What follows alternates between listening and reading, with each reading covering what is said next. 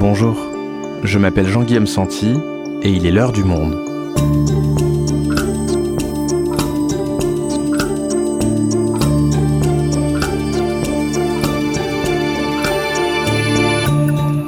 Aujourd'hui, nous allons vous raconter une histoire extraordinaire qui pourrait devenir demain complètement banale.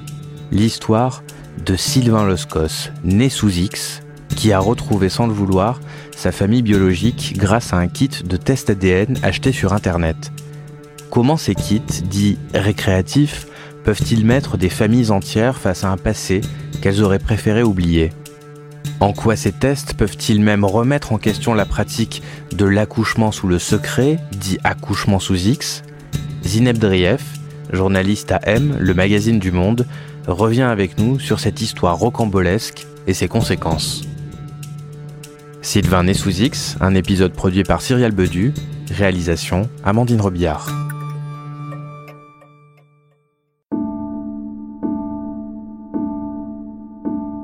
Nous sommes en octobre 2018.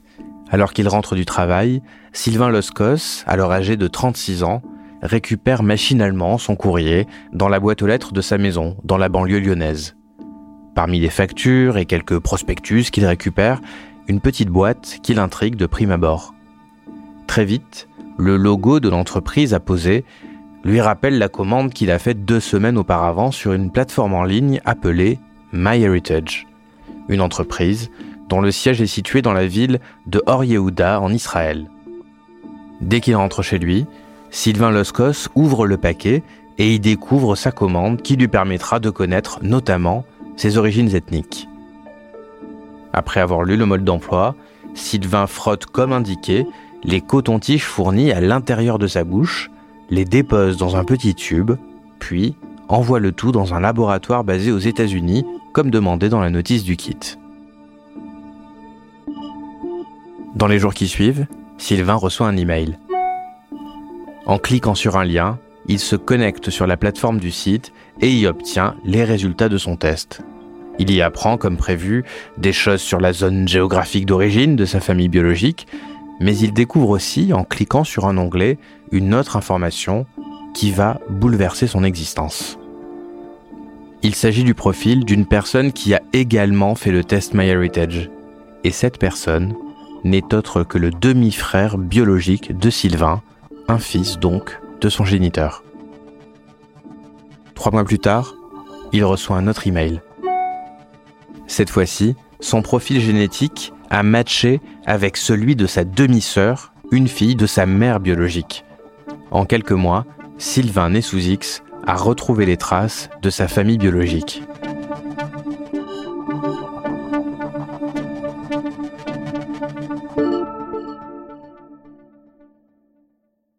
Zineb, tu as raconté l'histoire de Sylvain dans un article publié dans M, le magazine du Monde.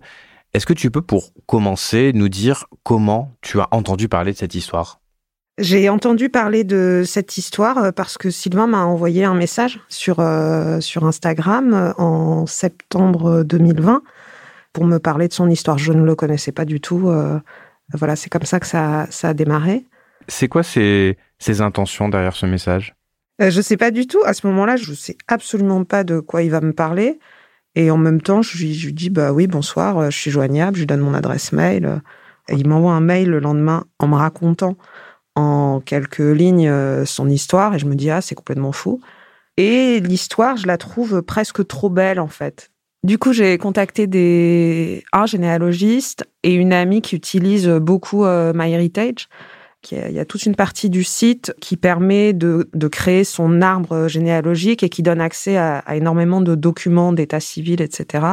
Et les deux m'ont répondu la même chose. Les deux m'ont dit que c'était une histoire tout à fait crédible, plutôt exceptionnelle en France, mais très courante euh, dans certains pays, et notamment aux États-Unis et au Canada, où, euh, où on pratique ces tests depuis plus longtemps et où ces tests sont, euh, sont autorisés. Ce qu'il faut savoir, c'est que ces tests sont interdits en France. Euh, c'est puni d'une amende de 3 750 euros. Il y a 100 à 150 000 Français par an qui font ces tests.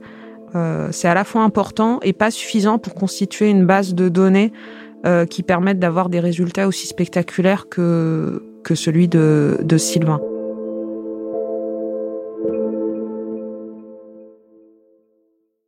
Et donc après avoir parlé à ces experts pour vérifier la, crédibilité de, de l'histoire de Sylvain, qu'est-ce que tu fais? Eh ben je vais voir Sylvain à Lyon.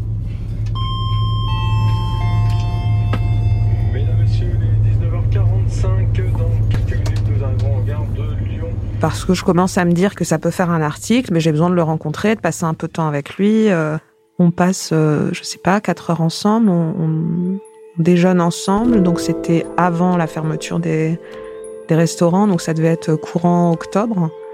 Euh, et là, il me raconte, il me raconte dans le détail son histoire, et il arrive même avec un petit, un petit dossier parce que je lui ai demandé des, documents euh, les captures d'écran, des matchs, etc. Parce que je voulais voir comment ça fonctionne et puis que, que ça permet de documenter son histoire. Il est arrivé avec un petit dossier. Euh, il a vraiment beaucoup, euh, beaucoup réfléchi à son histoire. Qu'il y a quelque chose qui me dépassait dans le sens où je me rendais pas compte à quel point cette histoire pouvait intéresser et être un petit peu extraordinaire. J'ai été très étonné qu'on passe autant de temps euh, à en discuter. Et puis quand elle m'a dit euh, à la fin de l'interview que euh, ça allait faire un article de 6 ou 7 pages, j'ai été complètement abasourdi.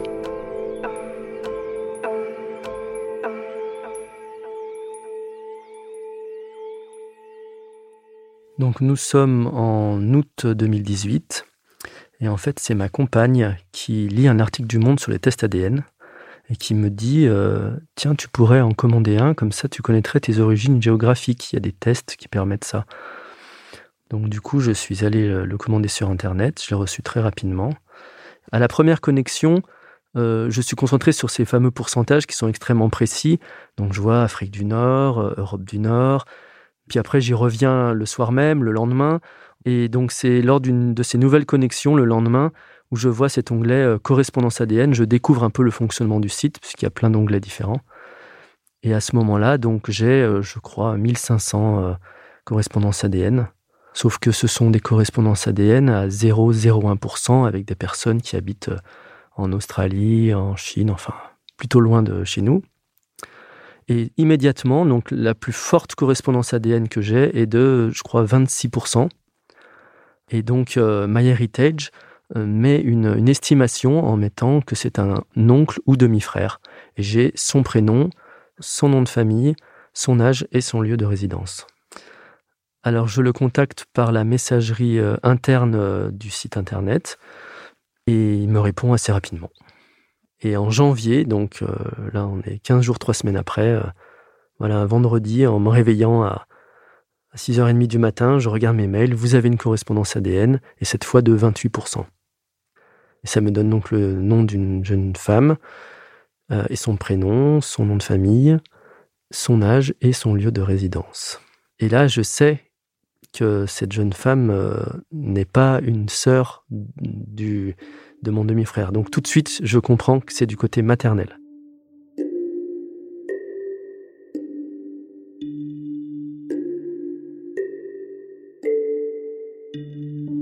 Quand je rencontre euh, Zineb euh, pour l'interview, ça fait deux ans que j'ai commandé euh, ce test ADN et ça fait un an et demi que j'ai rencontré ma mère biologique.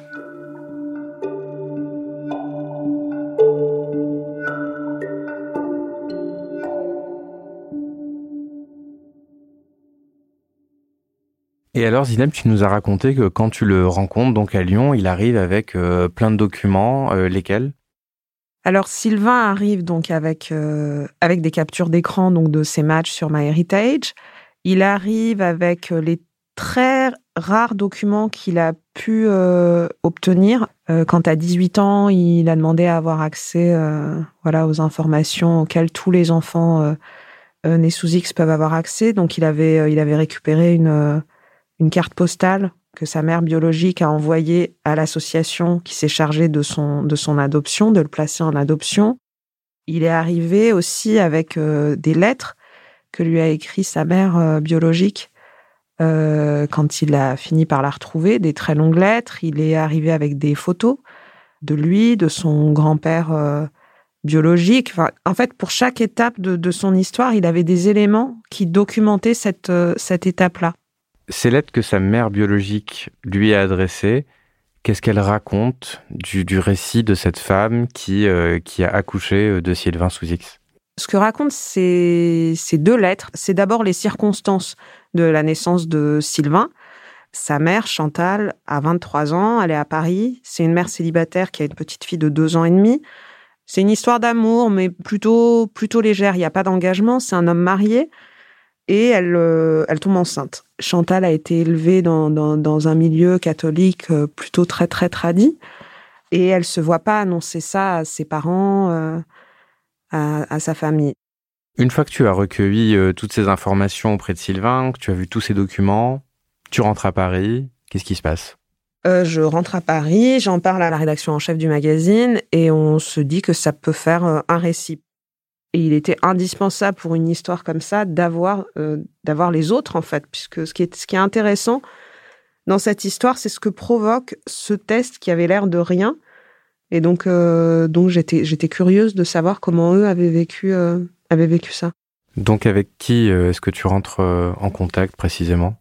Alors, je rentre en contact avec ceux qui veulent bien parler, parce que tout le monde ne veut pas, euh, voilà, s'exposer. La sœur euh, biologique de Sylvain accepte de me parler, donc je lui téléphone et elle me raconte euh, pourquoi elle a fait le test, comment elle découvre ce match, ce que ça lui fait, et ce que ça provoque dans sa famille, ce que ça change, ce que ça change pas entre elle et sa mère? Euh, j'ai certains proches de, Sylvain, donc son parrain. Et la mère biologique? Et euh, Chantal, la mère biologique, a, accepté de, me parler, donc elle l'a fait savoir à Sylvain, euh, qui m'a transmis ses coordonnées. Donc je l'ai appelée, on s'est longuement parlé. Elle était ni dans une culpabilité excessive, ni dans de la désinvolture. C'est-à-dire que quand elle dit je considère que j'ai cinq enfants et pas six, ça peut avoir l'air euh, un peu cruel et en même temps c'est vraiment ce qu'elle ressent, c'est-à-dire qu'elle considère réellement que le fait de ne pas l'avoir élevé, de ne pas l'avoir vu dans ses premiers mois, de ne pas l'avoir éduqué, ça fait que c'est pas son, son, son, fils pour elle, c'est pas ça être, euh, être mère ou euh, c'est pas uniquement accoucher d'un enfant et je trouvais ça intéressant. Dans quel état d'esprit elle est par rapport à, à toutes ces révélations qui lui sont tomber dessus euh, d'un seul coup. Cette femme qui a euh, abandonné cet enfant, qui 36 ans plus tard, après avoir eu cinq enfants, euh, le retrouve sans, sans l'avoir voulu. Elle, quand elle apprend par un de ses enfants que son fils biologique est de, de, retour, c'est c'est un choc. Elle, elle le décrit très bien. C'est un choc physique. Hein. Elle, elle tombe, elle, elle pleure. Enfin, elle passe une semaine sans parler, sans manger, sans à pleurer. Et son, son mari va, va lui conseiller de voir euh, une psy. Et je pense que c'est le bon réflexe, puisqu'elle va travailler avec cette psy de façon très régulière pendant plusieurs mois avant de rencontrer euh, Sylvain, euh, pour essayer de comprendre en fait ce que ça, ce que ça lui fait. Donc c'est son travail avec cette psy qui fait, je pense qu'aujourd'hui, elle est très sereine par rapport à cette, à cette histoire. Une fois que tu as parlé donc à la plupart des, personnages de cette histoire, tu rédiges ton article, il finit en une du magazine en plus, et quand il sort le 30 janvier 2021, qu'est-ce qui se passe? Quand le papier paraît, ça se passe bien.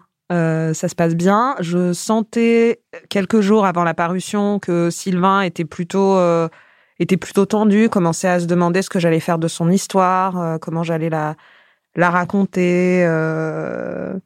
Et finalement, ça s'est bien passé. Personne s'est senti euh, euh, trahi. Euh, lui, pour lui, les, conséquences ont été importantes parce qu'il a reçu énormément de propositions, d'adaptations en documentaire au cinéma. Enfin, et il y a eu des conséquences moins euh, moins chouette, c'est que une de ses demi-sœurs, donc qui n'a jamais souhaité le rencontrer, qui était très demi-sœur biologique, voilà, demi-sœur biologique, euh, elle a pas du tout euh, du tout apprécié, et donc ça a créé un conflit dans la famille un conflit ouvert avec Sylvain. Est-ce que pour ce type de, de choc émotionnel profond, aussi bien chez Sylvain que chez les membres de sa famille, il pourrait porter plainte contre la société MyHeritage c'est quelque chose, sans doute, que Chantal aurait pu faire. mais elle décide de pas le faire en se disant que le mal est fait et que voilà, ça, ça, ça ne changera rien. Mais pour elle, il y a un préjudice puisque le secret a été levé sur son identité alors que c'est parfaitement euh, illégal en France de lever le secret de, de l'identité d'une mère qui accouche sous X sans son accord. Enfin, c'est le principe même de, de l'accouchement euh, sous X. Euh, donc, euh, donc elle y a, voilà, on lui a, on lui a suggéré, mais elle a décidé que non. Et pour les autres, c'est pareil. Il n'y a pas de volonté d'aller, d'aller plus loin. Tu dis que lever le, le secret de l'accouchement sous X en France, c'est illégal. Est-ce que c'est une des raisons pour lesquelles ces tests dits récréatifs d'ADN sont interdits aujourd'hui dans notre pays? Alors évidemment, il y a l'exploitation de l'ADN, à quelle fin, etc. Donc ça, c'est un débat. Et l'autre débat, effectivement, il tourne beaucoup autour du secret de famille. Euh, c'est au point où Agnès Buzyn, quand elle était ministre de la Santé en 2019, il y a eu un débat autour justement de ces tests ADN. Et l'un des arguments euh, des opposants, dont elle, elle, elle s'y opposait, c'était euh, c'était de dire, mais en fait, ça va venir euh, chambouler et faire éclater les familles parce qu'il y aurait énormément de révélations de secrets euh, euh, de famille et puis qu'on se rendrait compte qu'énormément d'enfants ne sont pas euh, les enfants de leur père. Voilà, et c'est vraiment un des arguments qui a été le, plus énoncé. Il me semble que la libéralisation de ces tests peut faire penser à la population française qu'il s'agit de quelque chose de récréatif alors que les informations dont les gens vont disposer sont des informations excessivement sensibles. Alors quand on dit que les tests ADN sont interdits en France, ce qu'il faut savoir, c'est que prendre l'initiative soi-même de faire un test ADN, c'est interdit en France. En revanche, un juge peut ordonner à ce qu'un test ADN soit fait pour une reconnaissance de paternité, par exemple, et un médecin peut aussi, euh, euh, dans le cas de, je sais pas, d'une maladie rare, en tout cas, pratiquer ce, genre de choses. Ce qui est interdit, c'est qu'on fasse soi-même un test de son propre ADN pour des raisons dites récréatives. Euh, c'est ça qui est interdit.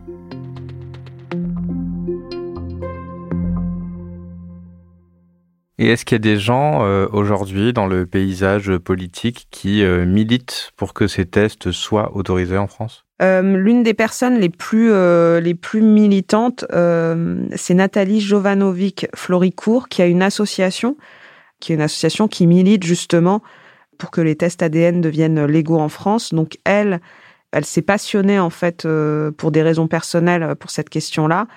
Et aujourd'hui, elle aide, euh, elle aide euh, voilà des personnes qui cherchent à retrouver leur leurs parents euh, biologiques, euh, leurs grands-parents biologiques. Elle les aide justement à, à, naviguer dans ces sites et dans ces, dans ces tests ADN. Elle aimerait bien payer l'amende de 3750 euros parce que ça lui permettrait justement de placer le débat euh, dans les tribunaux, euh, parce qu'elle la contesterait évidemment cette amende et ce qu'elle espérait, c'est que ça fasse jurisprudence et qu'on autorise euh, ces tests, mais, euh, mais ça n'est pas, ça n'est pas arrivé, mais elle désespère pas.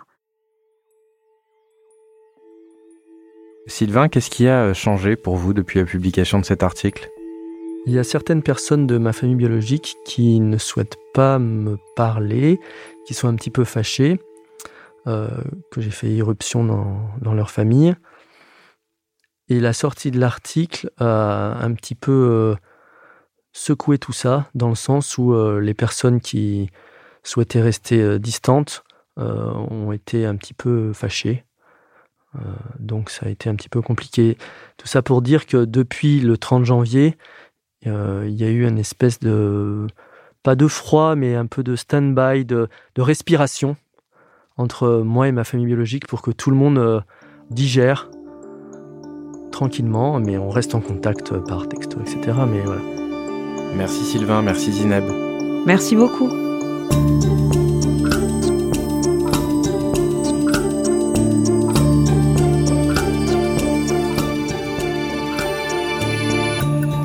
Si vous souhaitez en savoir plus sur le sujet, vous pouvez aller consulter l'article de Zineb Drief dans la rubrique Aime le mag de notre site. C'est la fin de l'heure du monde, le podcast quotidien d'actualité proposé par le journal Le Monde et Spotify. Pour ne rater aucun épisode, vous pouvez vous abonner gratuitement au podcast sur Spotify ou nous retrouver chaque jour sur le site et l'application lemonde.fr. Si vous avez des remarques, suggestions, critiques, n'hésitez pas à nous envoyer un email à l'heure du monde. L'heure du monde est publiée tous les matins du lundi au vendredi. On se retrouve donc très vite. À bientôt.